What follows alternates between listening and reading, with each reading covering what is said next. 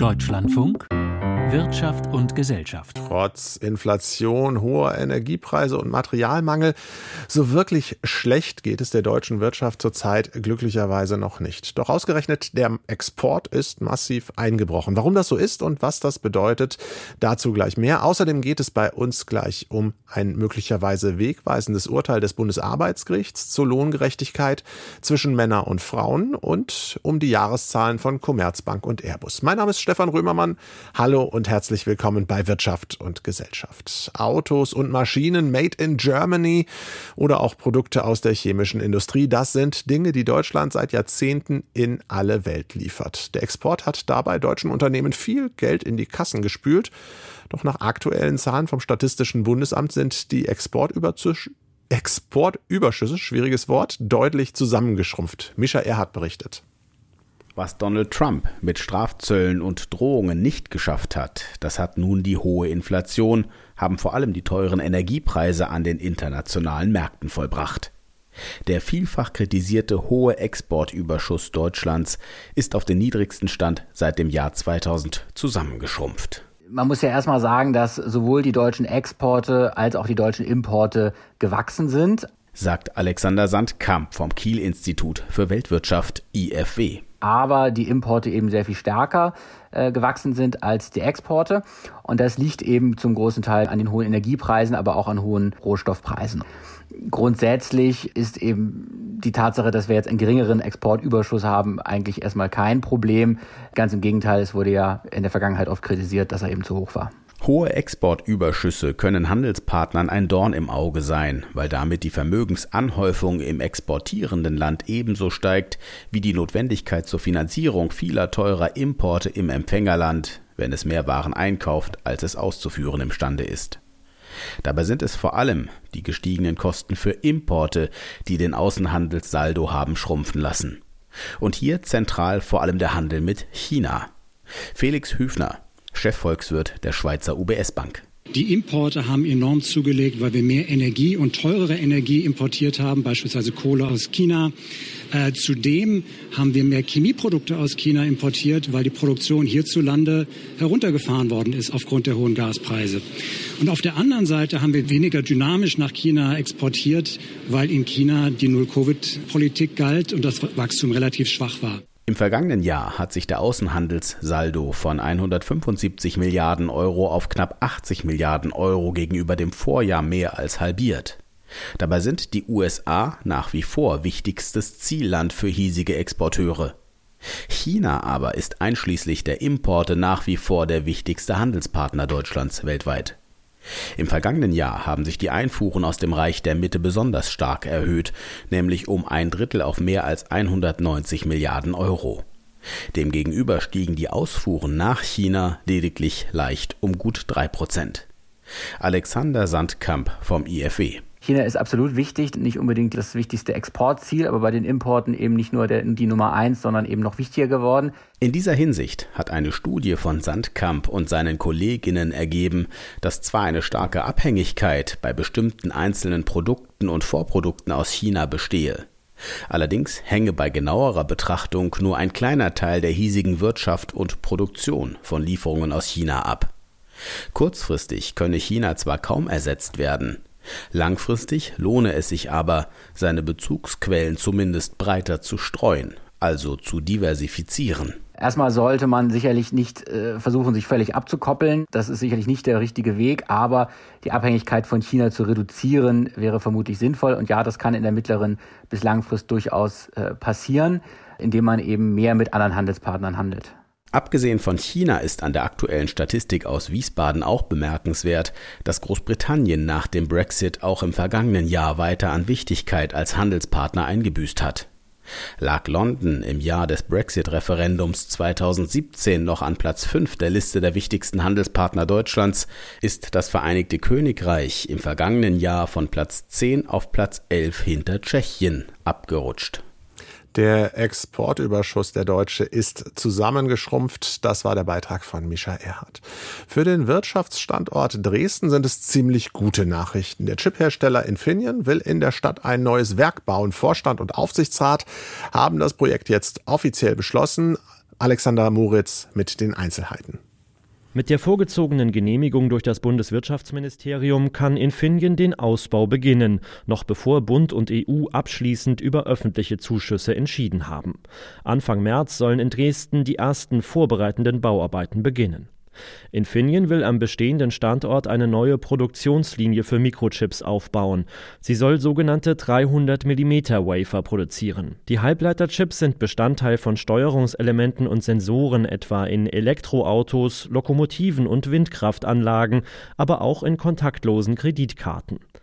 Die Chips seien essentiell für einen Umbau der Wirtschaft auf grüne Energien, etwa bei der smarten Steuerung von Energiesystemen, hob der Infineon-Vorstandsvorsitzende Jochen Hanebeck am Vormittag bei der virtuellen Konzernhauptversammlung hervor. Die neue Fabrik verbindet also die beiden Wachstumsthemen Dekarbonisierung und Digitalisierung. Wir nennen sie deshalb auch Smart Power Fab. Das Werk wird wesentlich dazu beitragen, den grünen digitalen Wandel in Europa und darüber hinaus voranzutreiben. Im Dezember 2026 soll die neue Produktionslinie betriebsbereit sein und die Fertigung beginnen.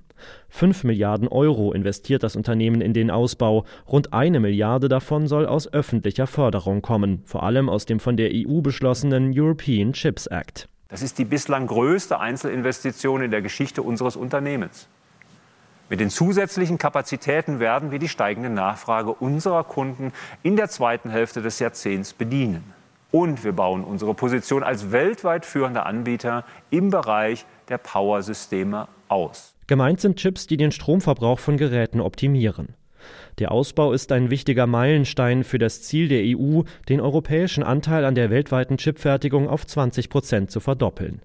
In Dresden sollen mit dem Ausbau 1000 zusätzliche Arbeitsplätze entstehen. Ein wichtiges Signal für den Standort, betont der sächsische Wirtschaftsminister Martin Dulich, SPD, in einem aufgezeichneten Pressestatement. Vor drei Monaten hatte Infineon es noch in Aussicht gestellt und nun haben sie es entschieden. Und das ist wirklich ein weiterer großer Schritt in der erfreulichen Entwicklung der Halbleiterindustrie in Sachsen.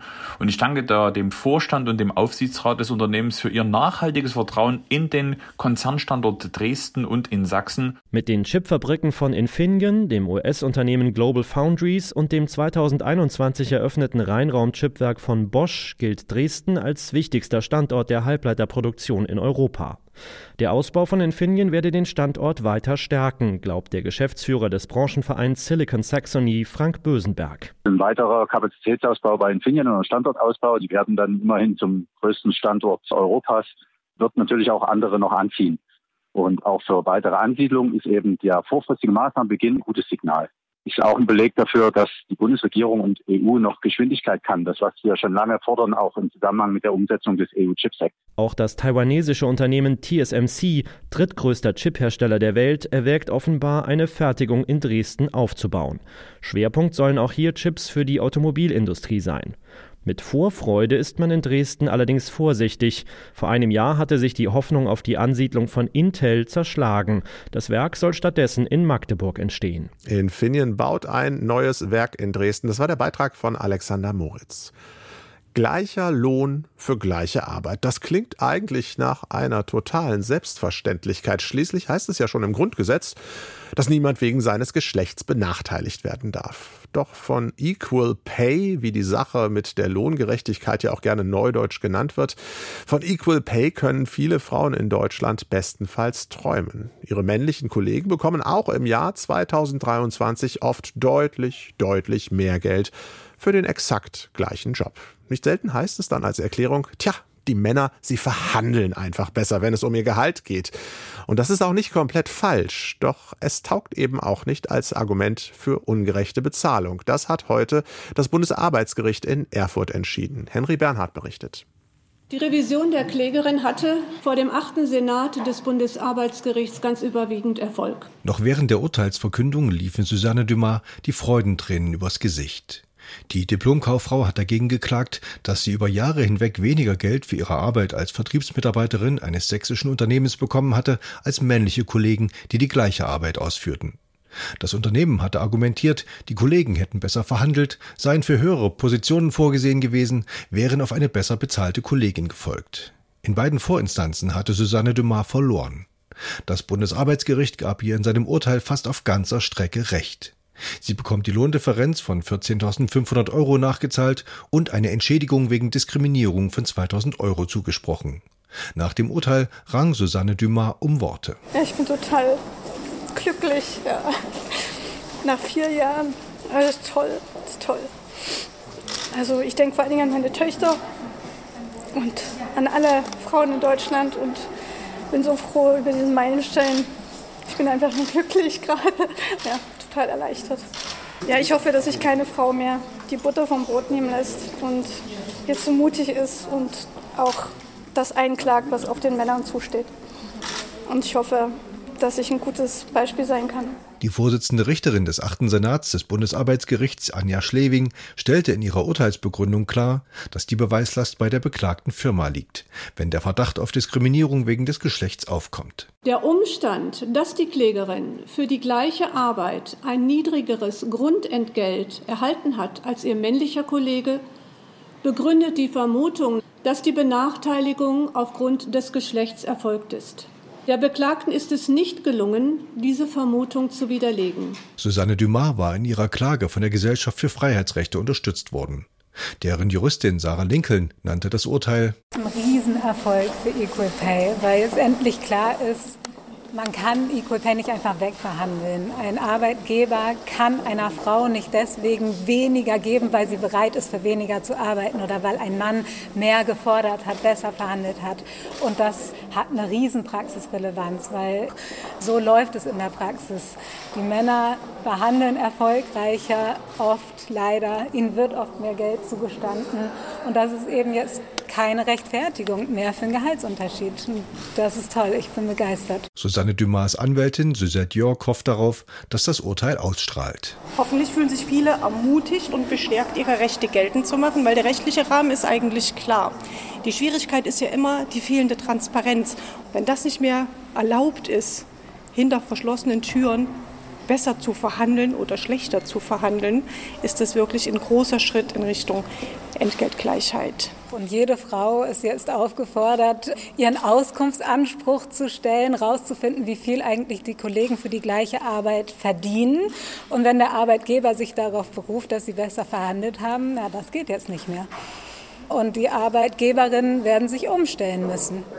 Denn es heißt ja letztendlich, Wer gut verhandelt, verhandelt für die anderen, die die gleiche Arbeit machen, mit. Nun aber sei es wichtig, so die Anwältinnen, dass der Auskunftsanspruch darüber, was die Kollegen verdienen, auf alle Betriebe ausgeweitet würde. Denn bislang gilt er erst ab einer Betriebsgröße von 200 Mitarbeitern. Die Siegerin des Tages, Susanne Dumas, aber hat erstmal ein anderes Problem. Ich habe seit Wochen nicht geschlafen und ja, bin jetzt froh, dass das wirklich nach vier Jahren endlich zu Ende ist. Ja. Ja. Was machen Sie heute Abend? Schlafen. Schlafen, das ist doch ein guter Plan. Das Bundesarbeitsgericht stärkt das Recht auf gleiche Bezahlung von Männern und Frauen. Das war der Beitrag von Henry Bernhard. Unglaublich aber wahr. Unser Nachbarland Österreich bekommt momentan ungefähr genauso viel Erdgas aus Russland wie vor dem Beginn des Ukraine-Kriegs. Aktuell beträgt der Anteil am russischen Erdgas in den österreichischen Leitungen stolze 81 Prozent. Dabei hatte Österreichs Bundeskanzler Karl Nehammer noch vor Weihnachten stolz verkündet, man sei runter auf 20 Prozent und dass sein Land jetzt damit auch weitgehend raus sei aus der Abhängigkeit vom russischen Erdgas. Was steckt dahinter? Das erklärt mein Kollege Wolfgang Fichtel. Wir erinnern uns, vor Weihnachten hatte Wladimir Putin den Gashahn zugedreht, auch den bis zum Krieg gegen die Ukraine eher russlandfreundlichen Österreichern. Russlandfreundlich heißt auch mehr als andere abhängig von russischen Gaslieferungen, gebunden durch langfristige, aber günstige Verträge. Der mögliche Kollateralschaden Eiszeit in Österreichs Wohnungen und das unterm Christbaum. Das hätte der Preis sein können. Das Gegenteil ist der Fall. Die Speicher sind zu über 90 Prozent gefüllt. Sie sind vor allem, und das ist eine wichtige und gute Nachricht, es ist uns auch etwas gelungen, was uns niemand zugetraut hat in Österreich. Wir haben die Abhängigkeit von russischem Gas. Und die war bei 80 Prozent mhm. zu Beginn des Krieges der Ukraine, also der russischen Föderation gegen die Ukraine, von 80 Prozent auf 20 Prozent reduziert. Die Zahl, die Bundeskanzler Karl Nehammer da kurz vor Weihnachten nennt, stimmt für den September letzten Jahres. Im Oktober war sie sogar noch besser. Nur mehr 17 Prozent kam aus russischen Pipelines und das, obwohl insgesamt doppelt so viel eingekauft wurde wie im Monat zuvor. Die Gasspeicher sollten voll sein vor dem ersten Schneefall. Das ist gelungen. Schulterklopfen im Kanzleramt in Wien. Auch Leonore Gewessler, die grünen Energieministerin, freut sich, aber nicht ganz so uneingeschränkt. Sie hat noch ihr ehrgeiziges Erneuerbaren Wärmegesetz in der Schublade. Weniger Abhängigkeit von Erdgas oder Erdöl, egal aus welcher Quelle, würde heißen, argumentiert sie, mehr Unabhängigkeit von Diktatoren, allen voran Wladimir Putin, der Wurzel des Bösen. Wir haben noch viel mehr zu tun, um das Problem an der Wurzel zu packen. Denn echte Unabhängigkeit, das Ende des Zitterns und der Unsicherheit, die gibt es erst, wenn wir uns aus der Abhängigkeit von russischem Gas befreien. Das Problem, Österreich ist weiter extrem abhängig, nicht nur von russischem Gas, sondern auch von den Launen Putins und seinen Weisungen an die russische Gaslieferfirma Gazprom. Nach den zugedrehten Gashähnen vor Weihnachten exportiert Russland inzwischen wieder volle Last. Die unerwünschte Folge 81 Prozent Anteil an Russengas in österreichischen Leitungen im eben vergangenen Januar. Das ist sogar etwas mehr als vor Beginn des Angriffskrieges gegen die Ukraine. Das zu erklären, fällt auch Kanzler Nehammer schwer. Sie müssen die ganze Geschichte erzählen, weil die Verkürzung einfach so nicht stehen gelassen werden kann. Die ganze Geschichte ist keine gute Geschichte für Österreich, aber typisch für die Vorkriegszeit, die Wladimir Putin nutzte, um geschickt ein paar strategische Freundschaften zu pflegen. Er war damals extra nach Wien geflogen, um dabei zu sein, als der teilstaatliche österreichische Energiekonzern OMV den langlaufenden Liefervertrag mit Gazprom um zusätzlich fast ein Vierteljahrhundert verlängerte bis 2040 und ihn dabei auch noch aufstockte auf die doppelte Liefermenge. Die Vertragsdetails immer noch geheim. Das Ergebnis peinlich und kaum schön zu reden. Wenn jetzt die Russen wieder mehr Gas liefern und damit die OMV ihren Versorgungsauftrag gegenüber ihren Kunden etc. nachkommen kann, so ist es das eine. Aber die gute Nachricht ist, machen es die Russen nicht, können wir uns selbst helfen. Wir sind viel unabhängiger, als wir es zu Beginn des Krieges waren. Aber auch da sollten wir die ganze Geschichte erzählen. Eine gute Nachricht wäre es, wenn Russland nicht liefern würde denn dann müsste Österreich nicht zahlen für nicht geliefertes Gas. Ersatzgasquellen würde es geben, wie vor Weihnachten stolz verkündet, und irgendwann vielleicht auch genug Energie aus Wind, Sonne, Wasserkraft. Liefert Russland aber volle Kraft wie im Moment, ist das eine schlechte Nachricht, denn Putin nahm damals 2018 einen Take-or-Pay-Vertrag mit nach Moskau. Das heißt, die teilstaatliche OMV muss kein Gazprom-Gas abnehmen, aber sie muss trotzdem bezahlen. Österreich und die erstaunlichen Mengen an russischem Erdgas in seinen Netzen. Das war der Beitrag von Wolfgang Fichtel. Der Flugzeugbauer Airbus vermeldet einen Rekord, Netto-Rekordgewinn. Rund 4,2 Milliarden Euro hat das Unternehmen im vergangenen Jahr verdient. Das teilte der Konzern bei der Vorlage seiner Jahresbilanz in Toulouse mit. Doch das deutsch-französische Unternehmen kämpft mit Problemen in der Produktion. Aus Toulouse, Julia Borutta. Airbus kommt nicht hinterher. Der deutsch-französische Flugzeugbauer hat zwar volle Auftragsbücher, aber die Produktion bleibt angesichts der Probleme bei den Lieferketten schwierig. Es gilt, sich anzupassen, sagt Airbus-Chef Guillaume Faury im Exklusivinterview mit der ARD. Unsere Ziele sind jetzt realistischer, bescheidener. Eigentlich wollten wir die Produktion letztes Jahr doppelt so schnell steigern, aber ich bin zuversichtlich, dass wir dieses Jahr unsere Ziele einhalten.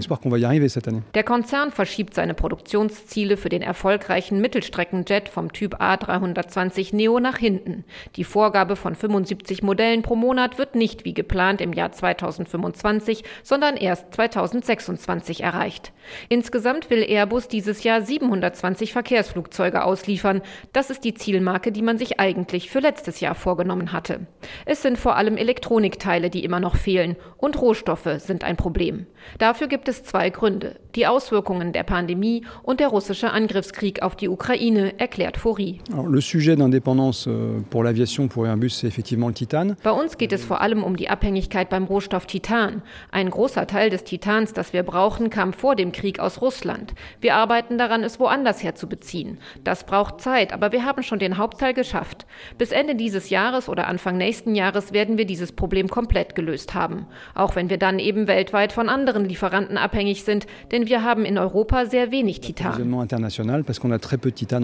Zu schaffen macht dem Konzern außerdem immer noch der Fachkräftemangel. Das ist für uns vor allem in den USA ein Thema. Viele Leute sind während der Pandemie gegangen. Wir müssen neue einstellen. Die bringen aber nicht unbedingt die Kompetenzen mit. Also müssen wir sie ausbilden. Das braucht Zeit. Trotz dieser Probleme steht der weltweit größte Flugzeugbauer gut da. Die indische Fluggesellschaft Air India hat gerade 250 Passagierflugzeuge bestellt. Das ist einer der fünf größten Deals in der Geschichte von Airbus. Julia Borutta war das über die Jahresbilanz von Airbus. Lange Zeit liefen die Geschäfte für die Commerzbank ja nicht ganz so gut. Zwischenzeitlich ist sogar der Bund eingestiegen, um das Unternehmen vor dem Kollaps zu retten. Inzwischen hat sich die Bank aber saniert und verdient, gerade auch dank der Zinswende, erstaunlich gut. Heute hat das Unternehmen jedenfalls seine Jahresbilanz vorgestellt mit Rekordgewinnen. Ursula Mayer mit den Einzelheiten. Die Commerzbank hat im vergangenen Jahr einen Gewinn nach Steuern von 1,4 Milliarden Euro erzielt. Das war dreimal so viel wie 2021 und das beste Konzernergebnis seit mehr als zehn Jahren. Konzernchef Knof sagte, die Bank habe die Trendwende geschafft. Vor allem das Geschäft mit Privat- und Firmenkunden lief gut. Dort profitierte die Commerzbank von den steigenden Zinsen und konnte etwa für Kredite wieder mehr Geld verlangen. Gleichzeitig sparte die Bank, indem sie Stellen strich und Filialen schloss. Allerdings gab es Belastungen von einer Milliarde Euro im Zusammenhang mit der polnischen Tochter, die in Rechtsstreitigkeiten verwickelt war. Mit Blick auf das laufende Jahr rechnet die Commerzbank mit einem weiter steigenden Gewinn. Für die Aktionäre soll es erstmals seit 2018 wieder eine Ausschüttung geben, 20 Cent je Aktie. Ursula Mayer war das über die Jahreszahlen der Commerzbank und es ist kurz vor halb sechs Zeit für unseren Blick an die Börse. Heute mit meiner Kollegin Dorothee Holz in Frankfurt. Frau Holz, wir haben gerade schon die ganz guten Jahreszahlen von Commerzbank und Airbus gehört. Das freut vermutlich die Anleger und sind vielleicht auch gerade für die Commerzbank auch ganz gute Signale. Die will ja bald wieder in den DAX aufsteigen, oder? Ja, auf jeden Fall, Herr Römermann. Äh, fangen wir mit der Commerzbank an. Die Bank hat wirklich alle Erwartungen hier an der Börse beim Gewinn getoppt und hat schon tatsächlich in den vergangenen Tagen für Nachfrage nach den Aktien gesorgt, vor allem äh, wegen der Dividende der ersten seit fünf Jahren. Und morgen Abend, kurz nach 22 Uhr, dürfte die deutsche Börse auch den DAX-Aufstieg bekannt geben. Das alles zusammen führt zu einem wirklich satten Plus von über 11 Prozent. Die Aktien damit auf einem Fünfjahreshoch. Airbus-Aktien springen immerhin auf den höchsten Stand seit drei Jahren, also vor der Zeit von Corona. Airbus ist Topwert im DAX mit einem Plus von 4,5 Prozent. Die gut gefüllten Auftragsbücher und auch hier eine höhere Dividende sprechen für sich. Und stützen die guten Zahlen dieser beiden Unternehmen jetzt auch, ich sag mal, den Aktienmarkt und den DAX insgesamt? Das war auf jeden Fall lange der Fall. Der DAX äh, war erneut im Aufwind. Den vierten Tag in Folge kletterte sogar über die Marke von 15.600 Punkten.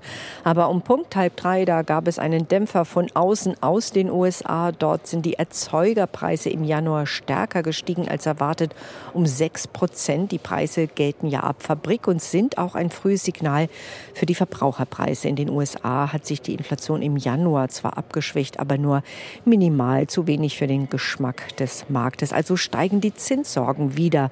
Die Angst davor, dass die FED doch nicht so bald Schluss macht mit den Zinssteigerungen und noch eins draufpackt. Und das hat den DAX dann ganz plötzlich ins Minus gedrückt. Der DAX gibt aber nicht auf, steht kurz vor Schluss 0,2 Prozent höher bei 15.540 Punkten. Aber Dow Jones und die Nasdaq geben nach. Und der Dollar liegt zu, der Euro fällt auf einen Dollar 0672. Und welche Werte sind Ihnen heute sonst noch aufgefallen?